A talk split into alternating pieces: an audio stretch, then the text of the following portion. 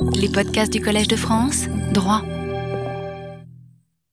Écoutez, ça fait plaisir, après une longue interruption, de vous retrouver pour ce dernier volet de la série. Ce n'est pas la fin des cours, mais ça sera la fin cette année de la série Les forces imaginantes du droit, puisque euh, nous abordons la question de la communauté de valeurs sous l'angle cette fois des droits fondamentaux.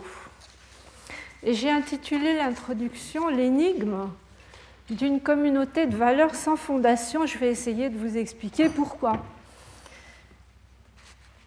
Car dans notre quête de valeurs communes, rappelez-vous, nous étions partis l'an dernier d'une intuition.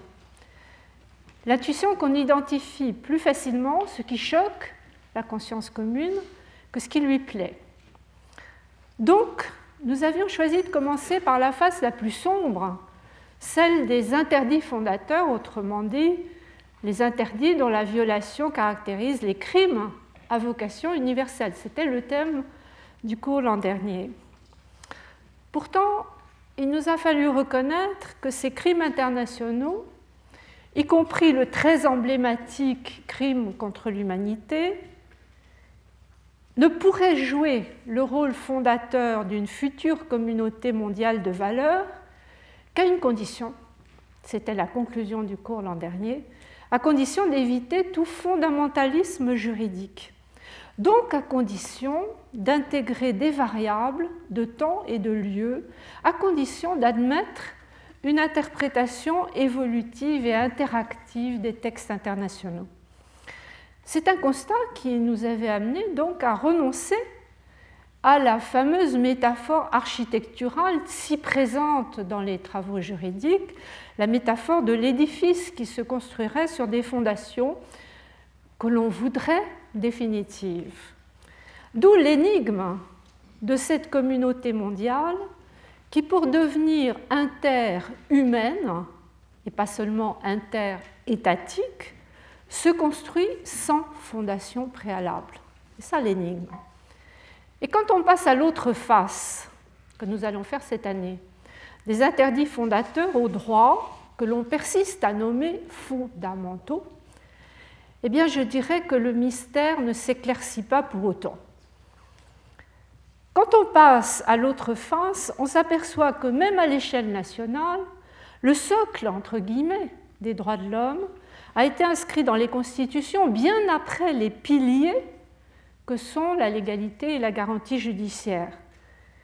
Prenons l'exemple de la France, ce n'est pas le pire en la matière, mais vous savez qu'il a fallu attendre 1971 pour que le Conseil constitutionnel intègre la Déclaration des droits de l'homme au bloc de constitutionnalité, 1974 pour qu'une réforme élargissant la procédure de saisine de ce Conseil à un groupe de parlementaires viennent transformer cet organe en une sorte de cour, une sorte de, de juridiction de contrôle.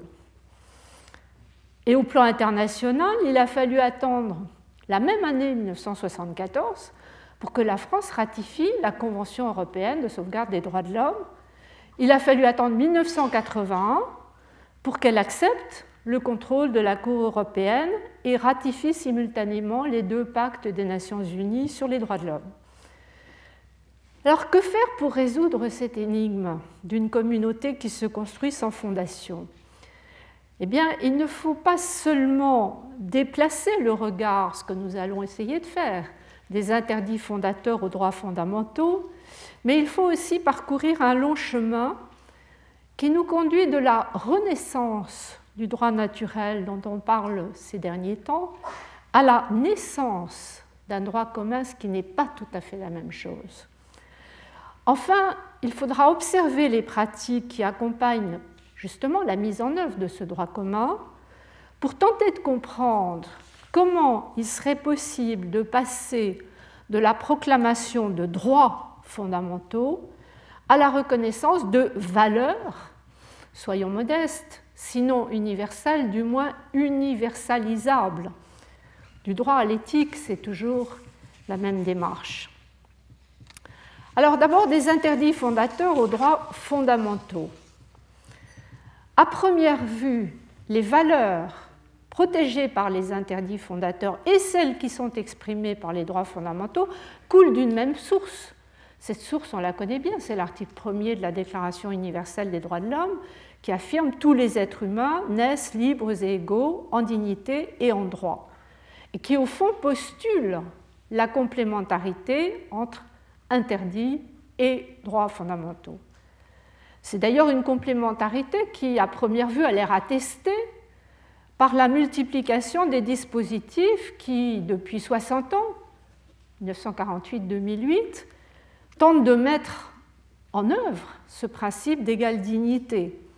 La dignité humaine ne relève plus seulement du relativisme des représentations politiques, philosophiques, anthropologiques de chaque culture, elle se trouve inscrite maintenant dans de nombreux dispositifs à vocation universelle qui se trouvent au confluent du droit international pénal, les crimes internationaux, et du droit international des droits de l'homme. Ainsi, la torture est à la fois un crime international et une violation des droits de l'homme, j'y reviendrai plus loin. Il y aurait donc des fondations communes dans la mesure où le droit pénal serait nécessaire pour protéger les droits de l'homme contre les transgressions les plus graves. C'est ce qu'on enseigne habituellement. Oui, mais cette complémentarité apparente, qui confine, pourrait-on dire, à la communion idéologique parfois, ne doit pas occulter les points faibles. Elle ne doit occulter ni l'ambiguïté sous-jacente, ni les conflits de valeurs qui opposent entre eux les différents droits reconnus tous comme fondamentaux. D'abord l'ambiguïté. Quand on passe des interdits fondateurs aux droits fondamentaux, on découvre une ambiguïté, je dirais, dans la fonction même des droits de l'homme, dans leur relation avec le droit pénal. Traditionnellement, on parle de la fonction humanisante des droits de l'homme, historiquement conçue pour servir de bouclier, bouclier contre les excès potentiels de l'État, notamment quand il exerce son droit de punir. C'est la légalité des délits et des peines, la proportionnalité des peines, etc. Mais voilà qu'une autre fonction apparaît, une fonction inverse, qui semble transformer les droits de l'homme en épée de la répression, qui tend à légitimer au nom des droits de l'homme un vaste mouvement de pénalisation, de répression dans nos sociétés. Je me réfère là à l'article de François Host, quand l'enfer se pave de bonnes intentions, dans lequel il décrit la Belgique de la marche blanche contre les pédophiles et la France d'Outreau. Il y voit l'expression de ce qu'il appelle un angélisme exterminateur. Je le cite, la grande peur du mal s'alliait au sacré de l'innocence bafouée Déjouant toute décision rationnelle, il s'agissait avant tout d'exorciser les démons et de renvoyer au désert les boucs émissaires. Plus récemment, on peut penser à la lettre du président de la République demandant en France au président de la Cour de cassation de trouver le moyen pour éviter de laisser en liberté des monstres, c'est le terme employé. Or, ce changement de fonction du droit pénal par rapport au droit de l'homme ne relève pas seulement du droit national de tel ou tel pays, on l'observe aussi à l'échelle européenne, notamment à travers la pénalisation du droit communautaire. Chaque fois que le législateur européen juge le droit pénal nécessaire pour garantir l'effectivité des normes, il fait appel à lui. Et même au niveau mondial, nous avions vu l'année dernière que le mot d'ordre de lutte contre l'impunité, souvent invoqué à l'appui d'un droit international pénal à vocation universelle, pouvait sembler imposer aux États de façon inégalitaire. On arrive à l'imposer aux États les plus faibles, mais pas aux plus puissants. Alors cette ambiguïté des droits de l'homme dans leur relation avec le droit pénal est d'autant plus sensible que l'universalisme de tout l'ensemble est fragilisé, c'est l'autre faiblesse, par des conflits de valeurs. Ces conflits de valeurs, vous vous en souvenez peut-être pour ceux qui avaient suivi mon premier cours en 2003, nous en avions perçu le risque. La première partie du cours était intitulée Les faiblesses de l'universalisme juridique ou l'incomplétude des idées. Et nous avions alors repéré plusieurs types de conflits. des conflits au sein des droits de l'homme, qu'ils relèvent du même instrument, les droits civils et politiques. Vous avez la liberté contre la sécurité, la vie privée contre la liberté d'expression. Et puis il y a aussi la grande dichotomie entre les droits civils et politiques d'un côté, les droits économiques, sociaux et culturels de l'autre. Tout cela est potentiellement conflictuel. Et il y a même les conflits mixtes entre valeurs marchandes et non marchandes, ou entre justice procédurale et justice substantielle. Je dirais que depuis 2003, cette typologie s'est encore enrichie et obscurcie avec la promotion des droits culturels qui sont annoncés par la Déclaration universelle de 1948, mais qui, dans la scission entre les deux pactes, se sont trouvés un peu escamotés. On les a rajoutés in extremis dans le pacte sur les droits économiques et sociaux, on a ajouté et culturels, euh, mais avec seulement un article sur la participation à la vie culturelle. Ce qui concerne la liberté de penser se trouve dans l'autre pacte. Donc les droits culturels ont été un peu sacrifiés en quelque sorte. Or, il semble relancer maintenant, probablement sous l'impact des attentats du 11 septembre 2001, par crainte d'un choc des civilisations, et il se trouve désormais au centre du débat sur la mondialisation. En témoigne l'âpreté des discussions et la force de la résistance opposée par les États-Unis lorsqu'on a envisagé un projet de convention de l'UNESCO pour la protection et la promotion de la diversité des expressions culturelles. Finalement, vous le savez, malgré l'opposition des États-Unis, cette convention a été adoptée en 2005, donc c'est récent, dans le prolongement d'une déclaration de 2001 et complétée en 2007 par la Convention sur les peuples autochtones. Alors ce qui est intéressant, c'est ce débat qui a eu lieu, cette résistance, cette résistance qui était concentrée sur le conflit potentiel entre les droits culturels, la diversité culturelle et la liberté du commerce. Comme toujours dans ces cas-là, on arrive à un compromis un peu vague la Convention, dit l'article 20, ne peut être interprétée comme modifiant les droits et obligations des parties au titre d'autres traités auxquels elles sont parties, ce qui est supposé ménager l'applicabilité des accords de l'Organisation mondiale du commerce en matière culturelle. Mais cette convention UNESCO 2005 ne dit pas comment régler un éventuel conflit entre la diversité culturelle et l'universalisme des droits de l'homme. 2005 et 1948. Elle ne dit pas comment concilier le principe qu'elle pose de l'égale dignité entre les diverses cultures avec le principe qu'elle pose également que nul ne peut invoquer la Convention sur la diversité culturelle pour porter atteinte aux droits de l'homme et aux libertés fondamentales ou en limiter la portée. Mais elle ne donne pas le moyen de concilier universalisme et diversité. Autrement dit, il ne suffit pas de proclamer des droits fondamentaux pour fonder une véritable communauté de valeurs. Au-delà de l'inventaire toujours recommencé des droits à vocation universelle, dont la prolifération paradoxalement aggrave les risques de contradiction et les conflits potentiels, il faudrait réussir à passer, c'est mon deuxième point, de la renaissance du droit naturel à la naissance d'un droit commun à l'échelle régionale, mais aussi mondiale. En fait, cette expression de renaissance du droit naturel, on la doit à Xavier Dijon dans son manuel sur le droit naturel, mais l'idée d'un réveil ou d'une renaissance est attestée tout au long du XXe siècle. On la trouve chez des auteurs comme Stamler et Villet, comme Génie et Saleil. Même si ce réveil du droit naturel reste minoritaire, il traduit, semble-t-il, c'est l'analyse d'Alain Serriot dans son Que sur le droit naturel, il traduirait un effort de la raison pour découvrir un fondement objectif à la distinction entre le mal et le bien, le juste et l'injuste. Vaste programme. Vaste programme, d'autant que cet effort de la raison semble aujourd'hui brouillé par l'essor de ce que j'appellerais un droit des droits de l'homme, c'est-à-dire par l'entrée des droits de l'homme dans le droit positif. Cela depuis seulement la Deuxième Guerre mondiale, les lendemains de la Seconde Guerre mondiale. Il y a donc maintenant une rencontre entre le droit positif et le droit naturel. Or, beaucoup d'auteurs considèrent que cette rencontre crée plus de problèmes qu'elle n'en résout.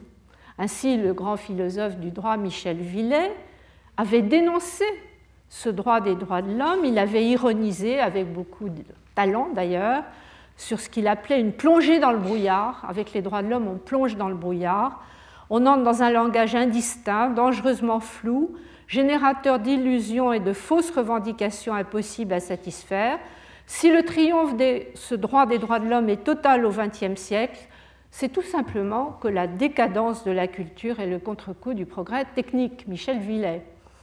Et pour Alain Sériot, dans son plus récent Que sais-je, c'est une perversion radicale de l'essence du phénomène juridique que de poser des titres antérieurs à toute mesure.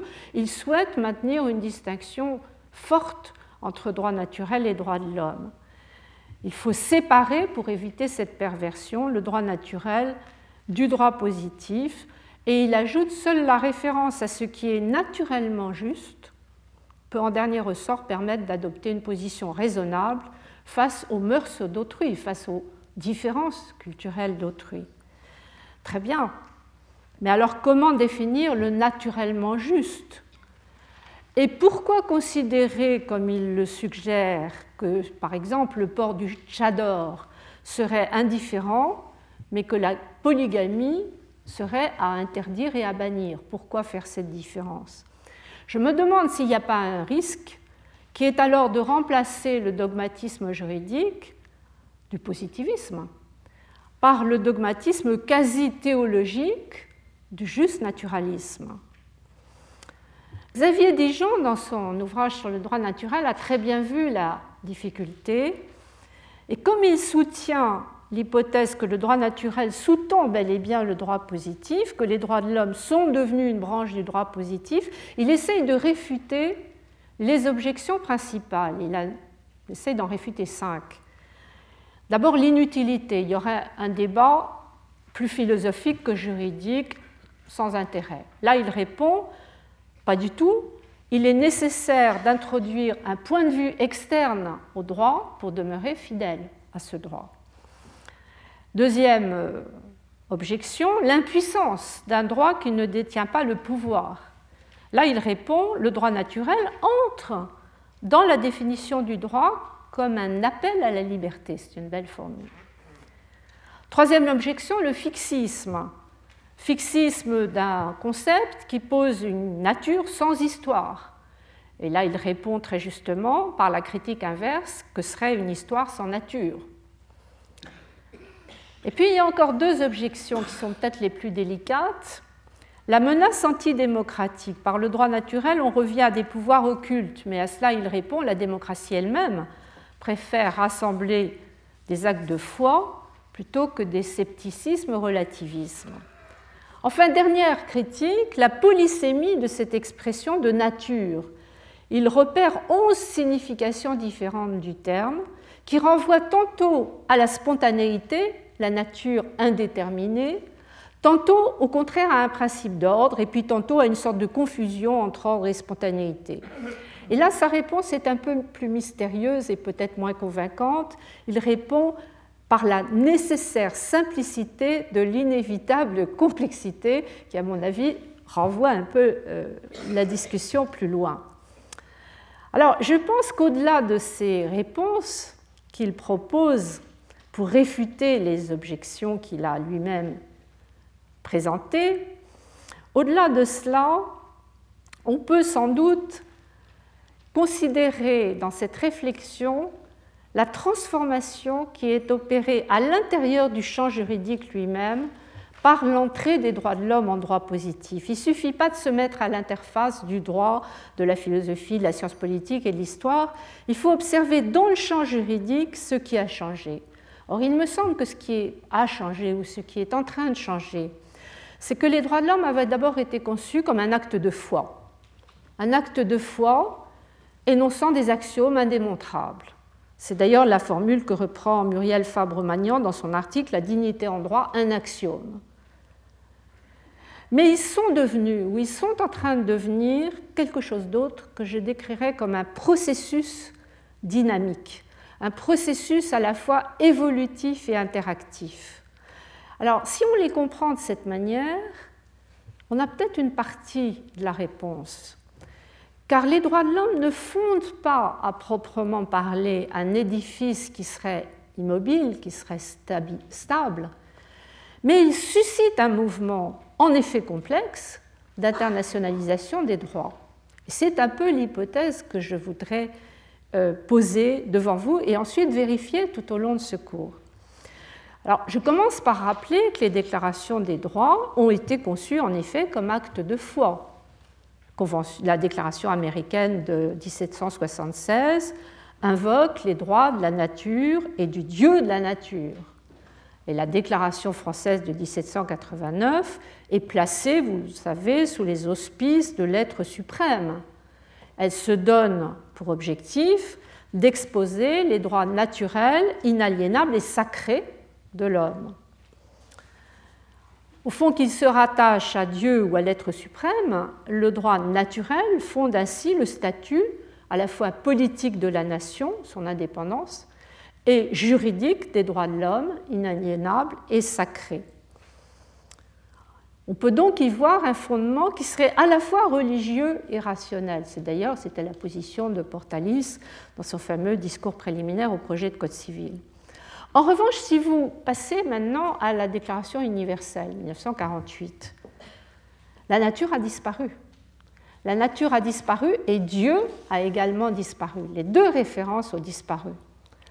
En revanche, la foi subsiste. Si vous cherchez bien, vous la trouverez au cinquième considérant du préambule, où les peuples des Nations Unies proclament leur foi dans les droits fondamentaux de l'homme.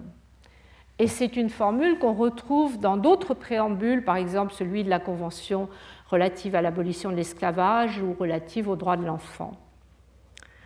Donc l'adjectif a changé, les droits fondamentaux ont remplacé les droits inaliénables et sacrés, mais il reste la foi qui, séparée de la raison, car la raison, elle est inscrite pas dans le préambule de la Déclaration universelle, mais à l'article 1er avec la conscience, séparée de la raison, la foi évoque davantage la révélation que la démonstration. Il en résulte donc, c'est ce que souligne Muriel Fabre-Magnan dans son bel article sur la dignité, que la valeur de la personne humaine est indémontrable parce qu'elle supposerait de connaître ce qui ne se peut, l'essence de l'homme et le sens de la vie. Il s'agit, dit-elle, d'une question éminemment ontologique et métaphysique, à laquelle on ne peut répondre que par une croyance, c'est-à-dire en tenant cette valeur pour une vérité incontestable, la dignité de la personne humaine et le dogme premier, l'axiome de base au fondement du système juridique. Mais elle ajoute à la fin de cette longue phrase l'axiome de base au fondement du système juridique, en réalité son but ultime. Or, et moi, il me semble justement qu'entre fondement et but ultime, il y a une différence majeure. C'est que le but ultime transforme ce qui était un concept fixé d'avance, posé d'avance, en un processus dynamique. On, on, ouvre un horizon, on dégage une ligne d'horizon. Et cette transformation, L'Assemblée générale des Nations unies l'avait pressenti quand elle proclama la déclaration comme l'idéal commun à atteindre par tous les peuples et toutes les nations. Autrement dit, on introduisait cette idée qui sera reprise dans la plupart des instruments contraignants sur les droits de l'homme, d'un processus qui entraîne une internationalisation des droits sans supprimer la diversité des cultures. C'est une manière d'ouvrir la voie me semble-t-il, vers un universalisme pluriel. Alors, les droits de l'homme ne sont plus seulement des actes de foi, ils sont un processus d'internationalisation du droit, un processus dynamique. Quand il posait la question de savoir s'il n'est pas illusoire et dangereux de prétendre construire une communauté de valeurs à partir de la somme des droits individuels, François Host ne donnait pas la réponse. On peut tenter de lui répondre on peut tenter de lui répondre que les droits fondamentaux ne doivent pas être compris comme des concepts issus de la somme des droits individuels. Ce n'est pas ça les droits fondamentaux. Ce sont des processus de transformation, des processus dynamiques de transformation des systèmes de droit. C'est en ce sens que j'ai compris le plaidoyer du professeur Onuma Yasuaki la semaine dernière quand il développe son approche transcivilisationnelle des droits de l'homme, qu'elle commence de façon ascendante du national à l'international ou descendante de l'international au national, l'internationalisation des droits relève en effet d'une dynamique qui n'est pas proprement parlée constitutionnelle ou quasi constitutionnelle, c'est l'expression qu'a employée Gérard Cohen-Jonathan à propos de la Convention européenne des droits de l'homme, ça me gêne un peu. Je dirais plutôt que cette, dynamique, elle est interactive et évolutive, sont deux adjectifs que j'ai beaucoup employés et sur lesquels je voudrais maintenant m'expliquer un peu mieux. L'interaction. L'interaction, en fait, elle s'inscrit dans le prolongement d'une formule qui avait été lancée à tout début du XXe siècle par l'historien allemand Rudolf Stammler, quand il parlait d'un droit naturel à contenu variable. Cette formule a été reprise par Raymond Saleil à la même époque, qui voyait là le moyen de critiquer l'immobilisme de l'école historique allemande et de promouvoir un droit commun qui serait dégagé progressivement à partir des études comparatives et qui aurait donc un contenu variable. Mais ça, c'était le début du XXe siècle. Il faudra pratiquement attendre un siècle, le début du XXIe, pour qu'on commence à voir s'esquisser les contours de ce droit commun à contenu variable que les comparatistes avaient seulement rêvé cent ans plus tôt. Alors on est en train peut-être de passer du rêve à la réalité. La réalité est toujours plus rude que le rêve. En effet, on s'aperçoit que le rôle du droit comparé a changé. Il était instrumental, on aurait dégagé merveilleusement des différences, quelque chose en commun. Le droit comparé est devenu critique. Il s'agit d'apporter un regard critique, même subversif, à une internationalisation du droit qui repose sur des fragments qui ne sont pas toujours cohérents, qui se situent au plan régional ou au plan mondial. Nous avons vu à plusieurs reprises les années précédentes que lorsque les juridictions de droits de l'homme sont amenées à appliquer des principes généraux qui sont par exemple posés par la Convention européenne, elles cherchent s'il existe un dénominateur commun. Et en fonction de ce dénominateur commun, elles définissent l'ampleur de la marge nationale d'appréciation reconnue aux États, c'est-à-dire du droit à la différence admis, ce qui n'exclut pas un rapprochement progressif, une harmonisation progressive à mesure que la marge se restreint. Prenons un exemple, je pense à la jurisprudence de la Cour européenne euh, concernant la façon de concilier l'enseignement religieux par rapport à la liberté de pensée, de conscience et de religion, l'article 9 de la Convention, et puis le droit des parents d'assurer l'éducation de leurs enfants conformément à leurs convictions personnelles, philosophiques et religieuses. Ça, c'est le protocole additionnel numéro 1. Il y a deux affaires récentes dont vous avez la, référence dans la fiche, deux affaires de 2007 concernant l'une la Norvège et l'autre la Turquie. C'est intéressant parce que la Norvège est un État confessionnel, la Turquie est un État laïque. Dans les deux cas, euh, la Cour européenne admet le système, donc elle admet aussi bien qu'un État soit laïque ou qu'il soit confessionnel. Elle n'impose pas la laïcité, mais euh, elle la rend possible. Ce qu'on constate à la lecture de ces deux arrêts, c'est que les États disposent donc d'une marge importante pour introduire dans les programmes scolaires des enseignements de culture religieuse. Mais dans l'hypothèse où ces enseignements ne répondent pas aux critères d'objectivité et de tolérance qui sont requis par la diversité des cultures, et c'est là qu'on rencontre la diversité, eh bien, nous disent les juges de Strasbourg, des moyens appropriés doivent être adoptés. Or, sur le choix des moyens, les moyens, ce sont les dispenses de cours ou la possibilité de suivre des cours de substitution. Sur le choix de ces moyens, la marge est beaucoup plus étroite, car dans ces deux affaires, les deux États sont condamnés. La Norvège, qui avait organisé des cours christianisme, religion et philosophie, est condamnée parce que la dispense accordée à ce cours était seulement partielle. Elle est condamnée sur une requête de parents qui, eux, étaient soucieux de laïcité.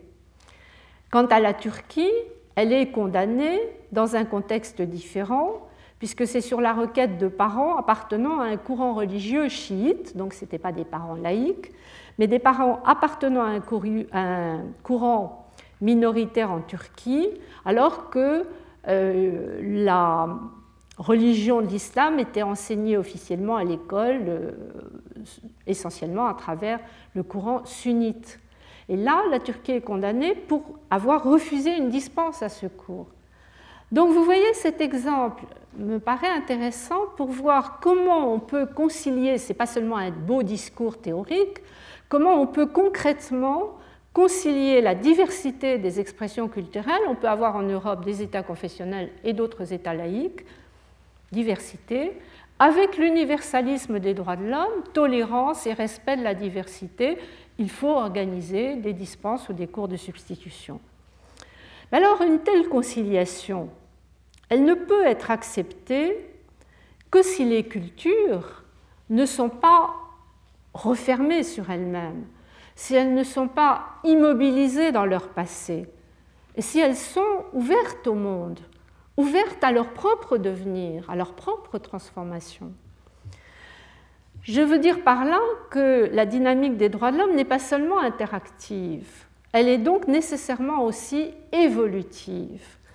Si vous voulez, on pourrait dire à la variabilité dans l'espace s'ajoute la variabilité dans le temps. Et c'est très important pour penser cette dynamique des droits de l'homme. Alors cette variabilité dans le temps, on la repère très bien dans le système européen des droits de l'homme. Elle est marquée tout simplement par l'adoption de protocoles additionnels. Au fil du temps, on a ajouté des protocoles à la Convention mais elle est aussi affirmée par le préambule de la Convention elle-même, car le préambule rappelle que le but du Conseil de l'Europe est de réaliser une union plus étroite entre ses membres et que l'un des moyens d'atteindre ce but est la sauvegarde et le développement. Sauvegarde, c'est conserver, le développement, c'est l'évolution future des droits de l'homme et des libertés fondamentales. C'est donc sauvegarde et développement, c'est une expression qui invite la Cour, qui incite la Cour à comprendre la Convention comme un instrument évolutif. Elle, emploie d'ailleurs une belle formule, elle dit c'est un instrument vivant, un instrument vivant à interpréter à la lumière des conditions de vie actuelles, ce qui l'amène à reconnaître l'émergence de notions autonomes, à dépasser le formalisme du droit interne, à étendre l'application euh, de la Convention à des cas qui n'étaient peut-être pas dans l'esprit des rédacteurs à l'origine. Alors, ce qui est intéressant, c'est que cette formule d'instrument vivant, on la retrouve dans d'autres parties du monde. Elle est reprise notamment à propos de la Convention interaméricaine des droits de l'homme par la Cour interaméricaine.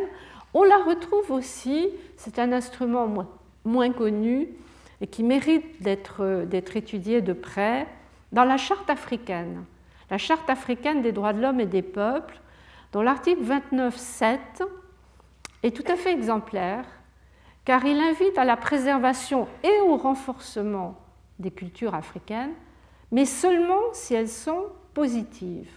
Alors qu'est-ce que ça veut dire Seulement si elles sont positives? On peut comprendre par là que les cultures africaines ne sont pas un objet statique qui ne pourrait être soumis à aucune critique, mais un objectif. Un objectif incitant à lutter contre les pratiques donc négatives. Alors par exemple les mutilations imposées aux femmes ou les châtiments corporels, les points sensibles, on le sait, euh, en matière de droits de l'homme. Alors cela dit, cette euh, idée de l'interprétation évolutive, dans le sens d'une promotion progressive, d'un développement progressif des droits de l'homme, Évidemment, elle ne sera pas facilement acceptée par les États. Elle suppose, si elle doit être imposée par des juridictions supraétatiques, que la motivation soit transparente et objective, qu'on n'ait pas l'impression que c'est euh, l'appréciation discrétionnaire des juges qui impose le sens et le contenu de l'évolution. Ce qui fait qu'il est très important pour les instances de protection des droits de l'homme, qu'elles soient régionales ou à vocation mondiale, d'expliciter les indicateurs de variabilité en fonction de quoi l'interprétation doit-elle évoluer? C'est ce que font les cours régionales. Euh, on en a rencontré au fil des cours plusieurs exemples. À l'échelle mondiale, c'est plus délicat. Les notions d'indicateurs d'évolution restent transposables et on commence à entrevoir comment le nouveau Conseil des droits de l'homme pourrait s'en servir. Le nouveau Conseil des droits de l'homme a créé une procédure de révision universelle dans sa méthode d'appréciation des pratiques nationales. C'est très bien expliqué par l'ambassadeur de Alba dans l'article que je cite dans la fiche. Euh, ils introduisent des indicateurs de variabilité. Mais le problème, c'est que ce Conseil des droits de l'homme n'a pas de pouvoir contraignant. Ce qui explique qu'à l'échelle mondiale, et la Commission des droits de l'homme qui l'a précédée n'en avait pas non plus, peut-être encore moins. Ce qui explique qu'à l'échelle mondiale, l'interprétation évolutive des droits de l'homme, dans le sens de leur promotion, de leur développement, reste encore assez théorique. On constate la lenteur des processus de transformation, Balayons d'abord devant notre porte la lenteur du monde occidental pour renoncer à l'esclavage et même pour renoncer à la torture. On a appris hier que le président George Bush avait opposé son veto à une loi adoptée par le Congrès américain à la fin du mois de février pour interdire certaines formes de torture. Donc on n'a pas encore réglé dans le monde occidental les différentes euh, questions soulevées par les promotion, le développement des droits de l'homme. Mais la lenteur s'observe aussi ailleurs. Je pense à la discrimination entre hommes et femmes dans une partie du monde musulman, malgré la charte arabe des droits de l'homme de 1994. Et il faut dire que cette discrimination reste implicitement admise par la Déclaration islamique des droits de l'homme. C'est ce que M. Medeb, dans l'ouvrage qui vient de sortir, euh, explique très bien euh, dans le passage que je, dont je vous ai donné la référence. En somme, la notion de marge permet d'assouplir l'universalisme sans pour autant renoncer au statut supraétatique des droits de l'homme. Mais tout cela suppose un contrôle. Ça nous renvoie sur la question des pouvoirs que j'avais évoquée il y a deux ans.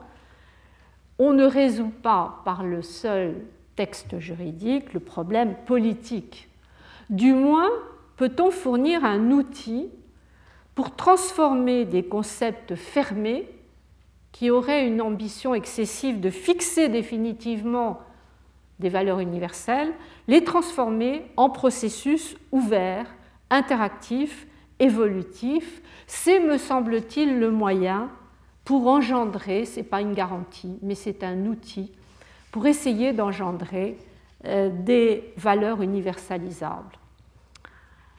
Alors j'en viens à mon dernier point, des droits fondamentaux aux valeurs universalisables. Eh bien là, il y a un défi à relever. Le défi de cette fameuse communauté mondiale interhumaine, qui se construit donc sans fondement préalable.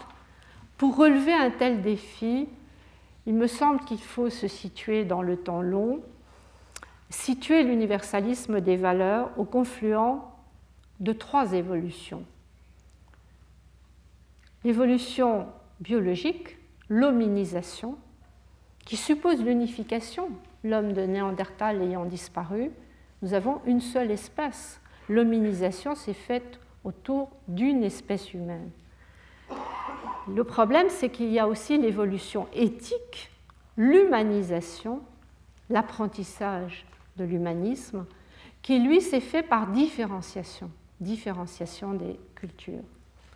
Enfin, il y a l'évolution technologique, la globalisation dont on parle tant, qui semble nous conduire à une certaine uniformisation. Donc au fond, ces trois processus se développent de manière qui n'est pas parfaitement cohérente et qui crée des tensions d'un processus à l'autre. On peut trouver là certaines correspondances avec la réflexion que vient d'amorcer François Julien. Je ne sais pas si vous avez vu son ouvrage qui vient de sortir de l'universel, de l'uniforme, universel, uniforme, du commun et du dialogue entre les cultures. Mais c'est une réflexion philosophique. Si on essaye de la transposer au plan juridique, qu'est-ce qu'on découvre? Ben, On découvre que les droits de l'homme sont toujours cités à propos de l'universel, n'expriment peut-être qu'une partie seulement du débat.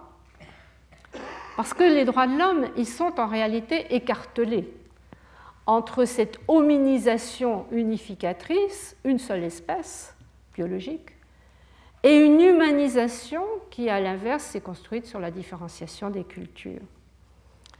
Il faut donc prendre aussi en considération, c'est en tout cas l'hypothèse que je forme et que je vais retenir pour le cours cette année, l'apparition des biens publics mondiaux. Cette notion de bien public mondial conçue un peu comme des biens communs de l'humanité. C'est une expression qui est née de la globalisation et qui pourrait aider à résoudre les tensions entre hominisation et humanisation, qui pourrait donc aider à l'émergence, contribuer à l'émergence de valeurs universalisables, à condition évidemment que cette globalisation ne nous impose pas une vision trop uniforme au nom de la logique économique, ce qui risquerait d'affaiblir, voire d'anéantir le dialogue entre les cultures.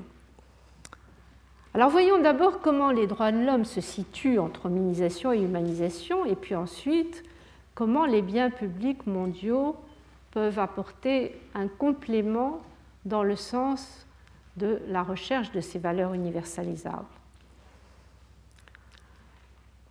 Entre hominisation et humanisation, pour ce qui est des droits de l'homme, je dirais qu'il y a une première synthèse qui est esquissée actuellement dans le champ juridique par l'apparition d'un droit que l'on nomme précisément droit de la bioéthique. Bioéthique. Or, ce droit de la bioéthique tente de se rattacher au principe d'égale dignité, article 1er de la Déclaration universelle. On peut citer quelques textes qui sont tous assez récents, mais avec une sorte de phénomène de multiplication au cours des dix dernières années. 1997, c'est la Convention européenne pour la protection des droits de l'homme et la dignité de l'être humain à l'égard des applications de la biologie et de la médecine, convention dite d'Oviedo, qui essaye une synthèse. La même année, 1997, c'est la Déclaration universelle de l'UNESCO sur le génome humain et les droits de l'homme.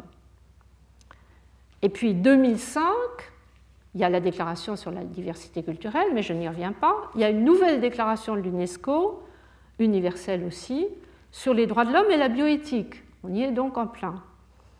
Et puis on peut encore citer 2006, la déclaration de l'ONU des Nations Unies sur le clonage reproductif. Chaque fois, qu'est-ce qu'on voit? On voit que le principe de dignité est sollicité mais dans une perspective qui privilégie l'approche biologique. Donc il y a une tentative de synthèse entre humanisation et hominisation. À titre d'exemple, alors une synthèse plus ou moins réussie. À titre d'exemple, l'article 1er de la Déclaration sur le génome humain et les droits de l'homme va un peu loin, à mon sens, dans la mesure où il affirme le génome humain sous-tend, génome, sous-tend l'unité fondamentale de tous les membres de la famille humaine, ainsi que la reconnaissance de leur dignité intrinsèque et de leur diversité. Et le texte conclut dans un sens symbolique, le génome humain est donc le patrimoine de l'humanité. C'est une conception qui nous entraîne loin, car elle n'est pas seulement biologique, mais c'est une conception génétique de la dignité humaine, qui me paraît contraster cruellement avec la Déclaration universelle dont les rédacteurs avaient pris soin d'éviter tout parti pris sur l'origine du principe d'égale dignité.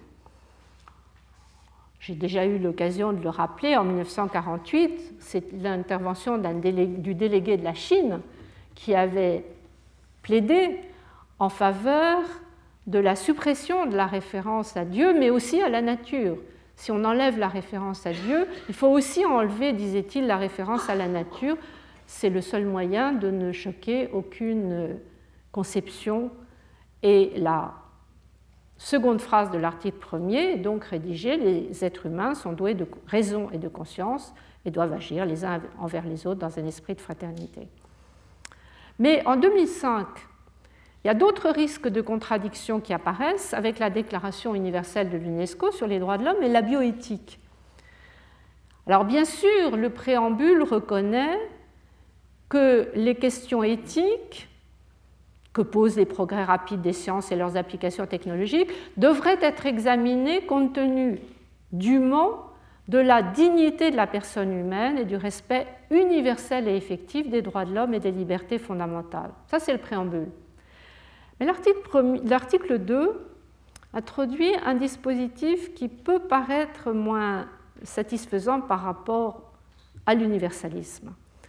Car l'article 2 énonce parmi les objectifs assignés à la déclaration de contribuer au respect de la dignité humaine et de protéger les droits de l'homme en assurant le respect de la vie des êtres humains d'une manière compatible avec le droit international. Donc on va relier dans cet article 2 la dignité au respect de la vie.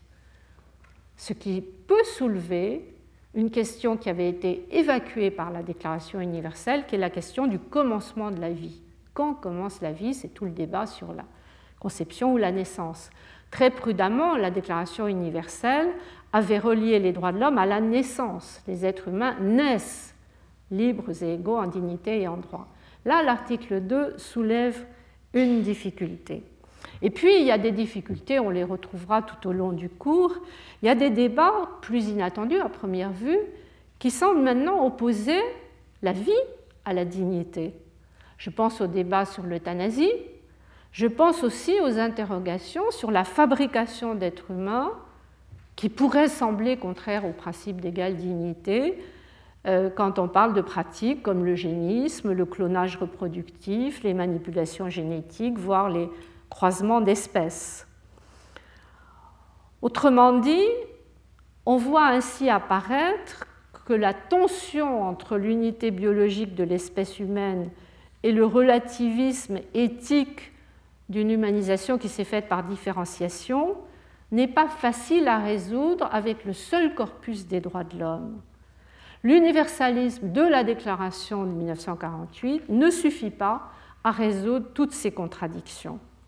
Alors peut-être, c'est une petite fenêtre que j'en trouve, la solution, une solution, pourrait-elle venir aussi d'une vision élargie des droits fondamentaux qui n'engloberait pas seulement les droits de l'homme, mais les biens publics mondiaux, cette nouvelle expression liée à la globalisation. Donc c'est le dernier point que je voudrais évoquer maintenant, les biens publics mondiaux à l'heure de la globalisation, question directement liée à l'évolution technologique. En effet, la globalisation technologique contribue à la globalisation des risques. Risques écologiques, ce sont peut-être les plus connus, mais aussi d'autres risques. Je pense aux risques sanitaires et bien d'autres encore. Ce qui nous pose la question de la protection de biens comme la qualité de l'environnement ou la santé, qui nous concerne tous, mais dont personne n'est directement responsable. Et c'est ainsi qu'est venue l'idée de répondre à ces risques par une solidarité transnationale et même transtemporelle, puisqu'on pense à ce propos aux générations futures. Alors cette idée, elle a été développée par les juristes mais elle est mise en œuvre aussi par les économistes. Il y a une sorte d'interface qui est en train de se mettre en place, qui est très intéressante à observer entre le droit et l'économie. En droit, euh, l'idée qu'il puisse exister une solidarité transnationale, affranchie de tout lien avec la souveraineté territoriale, elle était en germe euh, chez, euh, dès le XVIIe siècle chez des juristes comme Grotius, à propos de la haute mer par exemple, et elle a été mise en œuvre dès 1912 par le projet de convention sur le Spitzberg, qui comprenait déjà les principes majeurs de non-appropriation, d'ouverture aux ressortissants de tous les États et de neutralisation en cas de guerre. Alors j'avais évoqué un peu ce projet en 2003, il a été interrompu par la Première Guerre mondiale, il a été abandonné, et finalement il faudra deux guerres mondiales, un certain nombre de conflits et de désastres écologiques pour que l'idée soit reprise en prévision de ce qui fut la troisième conférence sur le droit de la mer en 1967, à travers le concept de patrimoine commun de l'humanité, patrimoine commun de l'humanité. Un concept qui, avait, qui, se situe dans le prolongement de la res communis du droit romain et qui permet ainsi de s'opposer à l'appropriation de l'espace comme territoire qui symboliserait la souveraineté nationale. Mais c'est un concept qui renvoie aussi à la notion de common law, common law anglaise, la notion de trust, qui intègre les intérêts futurs et qui fait de l'État le trustee des ressources naturelles qu'il doit gérer dans l'intérêt du public. Donc on va inscrire ce terme de patrimoine commun de l'humanité dans un certain nombre de déclarations et de conventions, euh, soit pour viser le patrimoine mondial culturel et naturel, soit la Lune et autres corps célestes, patrimoine commun de l'humanité carrément, 1979, le Fonds des mers et des océans, 1982, ou même, on vient de le voir, dans un sens symbolique, le génome humain est aussi patrimoine commun de l'humanité, et puis la diversité culturelle, 2005. Il y a alors un régime juridique spécifique qui est esquissé avec la non-appropriation et avec la participation des divers pays à la gestion.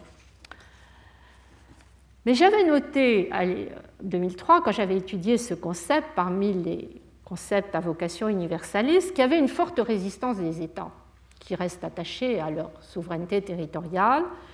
Et il y avait une difficulté pour adopter ce concept pour la protection de l'environnement, parce que ça suppose un accord global sur la vision de l'environnement, donc ça suppose apaiser les conflits nord-sud qui sont nés de l'histoire. Et de ce point de vue-là, le patrimoine commun de l'humanité ne résout rien. Il aggrave même les conflits, dans la mesure où il risque d'imposer le libre accès de tous à des ressources naturelles, y compris génétiques, qui empêchent donc les États en développement d'exercer leur souveraineté sur ces ressources. C'est la plupart du temps dans les États en développement que se trouvent les ressources naturelles les plus intéressantes. Ce qui fait qu'on a constaté en 1992, au sommet de la Terre à Rio, que le concept de patrimoine commun de l'humanité avait disparu. Le programme de Rio ne reprend pas l'expression, ni dans la Convention sur la diversité biologique, ni dans la Convention 4 sur les changements climatiques, ni dans le protocole additionnel de Kyoto euh, qui fixe des objectifs sur les émissions de gaz à effet de serre. En revanche, le système mis en place à partir de 1992 pour la protection de l'environnement et plus particulièrement pour la lutte contre les changements climatiques, le fameux système des marchés des permis d'émission de gaz à effet de serre. Eh ce système s'inscrit directement dans la perspective des biens publics mondiaux. Tout se passe donc, c'est hypothèse que nous essayerons de vérifier ensemble, comme si ce concept de bien public mondial prenait le relais du patrimoine commun de l'humanité. Alors là, il faut regarder du côté des travaux des économistes. La notion de bien public mondial renvoie au, nom de Paul Samuelson, je vous ai marqué l'article qui est rituellement invoqué quand on parle des biens publics mondiaux, l'article écrit en 1954, et on cite non moins rituellement les deux critères qu'il avait dégagés de ce qui caractérise un bien public mondial. C'est un bien non exclusif qui peut être utilisé par tous, principe de non-appropriation, et c'est un bien non rival dont l'usage par quiconque ne compromet pas l'utilisation par autrui, non-discrimination, mais au sens économique et pas juridique du terme. Alors quand les deux critères sont réunis, il s'agit d'un bien public pur, comme la qualité du climat. Sinon, il peut y avoir aussi des biens imparfaits, comme la santé. Ce qui est intéressant, c'est de noter que, en reconnaissant la spécificité de ces biens publics mondiaux, les économistes étaient avant tout soucieux de les protéger, d'assurer une meilleure protection de ces biens. Autrement dit, ils ont un souci d'efficacité. Le mot-clé, c'est l'efficacité. Et le rapport du Programme des Nations Unies sur le développement, du PNUD de 1999 sur les biens publics mondiaux, met très en évidence ce critère de l'efficacité. Pour parvenir à la protection, ces biens sont placés non seulement comme le patrimoine commun de l'humanité sous la garantie des institutions internationales, on sait que ça ne suffit pas, mais aussi sous la responsabilité des États et sous la responsabilité des acteurs privés. Il y a donc tout un travail de mise en œuvre pour tenter de concilier la prise en compte de la territorialité avec les intérêts d'une collectivité mondiale et pour tenter d'organiser les interactions entre le niveau national, régional, on sait que l'Europe dans ces matières joue un rôle important, et le niveau mondial. Il reste à savoir si cela suffit pour passer d'une agrégation d'intérêts divers à une façon objective d'identifier, de cerner, de définir un intérêt général à l'échelle mondiale. Et là, c'est une question plus difficile qui est une question de légitimité. Alors là, les politologues sont assez critiques sur la notion de bien public mondial. Vous pouvez voir l'ouvrage euh, publié en 2002, la critique de Marie-Claude Smuts, qui dit la notion est tellement large qu'elle est trop molle pour devenir normative. On met toutes sortes de choses, des biens, des services, des ressources dont l'existence est bénéfique à tous, trop large et trop mou pour euh, devenir normatif.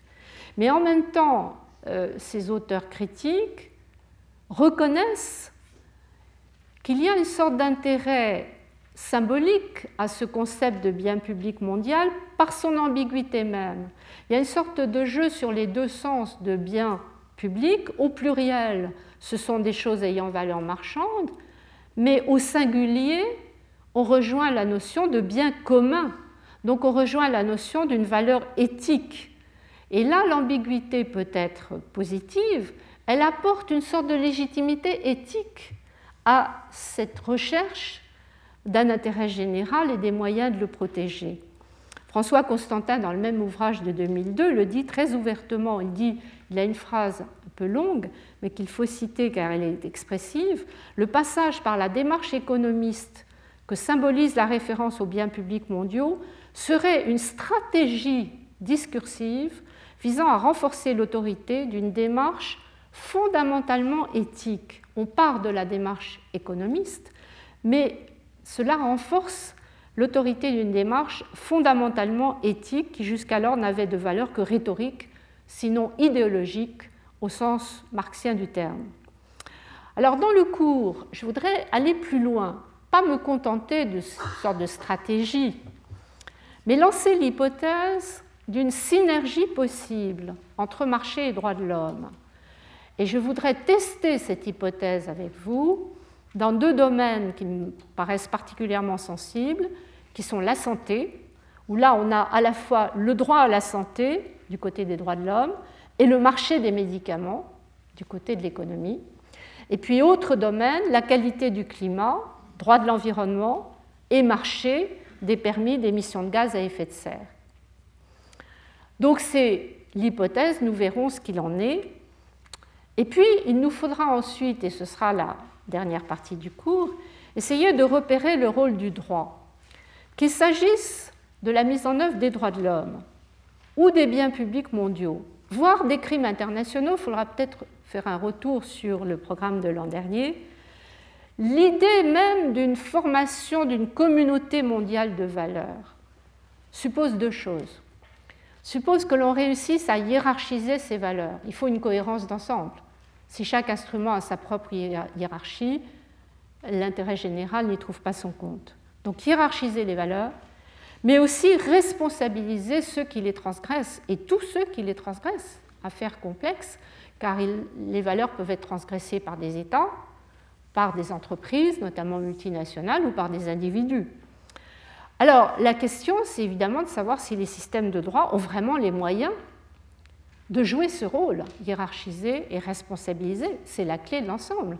Si on veut que cette communauté de valeurs soit une communauté de droit, il faut y parvenir. C'est ce que nous vérifierons euh, dans la dernière partie du cours. Donc vous voyez, euh, peut-être maintenant, c'est ce qui le programme que vous avez par ailleurs sous les yeux. Trois parties dans ce cours. D'abord les droits de l'homme, et j'ai donné un sous-titre des valeurs universelles en question. Il ne faut pas être naïf sur les droits de l'homme, il faut voir toutes les critiques. Ensuite, les biens publics mondiaux, et j'ai proposé comme sous-titre des valeurs universelles en formation. Est-ce que derrière ce concept économique, par une synergie entre droit et économie, il y aurait des valeurs universelles en formation? Point d'interrogation. Et puis enfin, le rôle du droit, hiérarchiser les valeurs et responsabiliser les titulaires du pouvoir, de pouvoir. Voilà le programme. Merci pour votre patience et je vous donne rendez-vous donc mardi prochain à l'heure habituelle qui n'est plus 15 heures, mais vous en êtes aperçu parce que vous étiez fidèle au rendez-vous 14h30.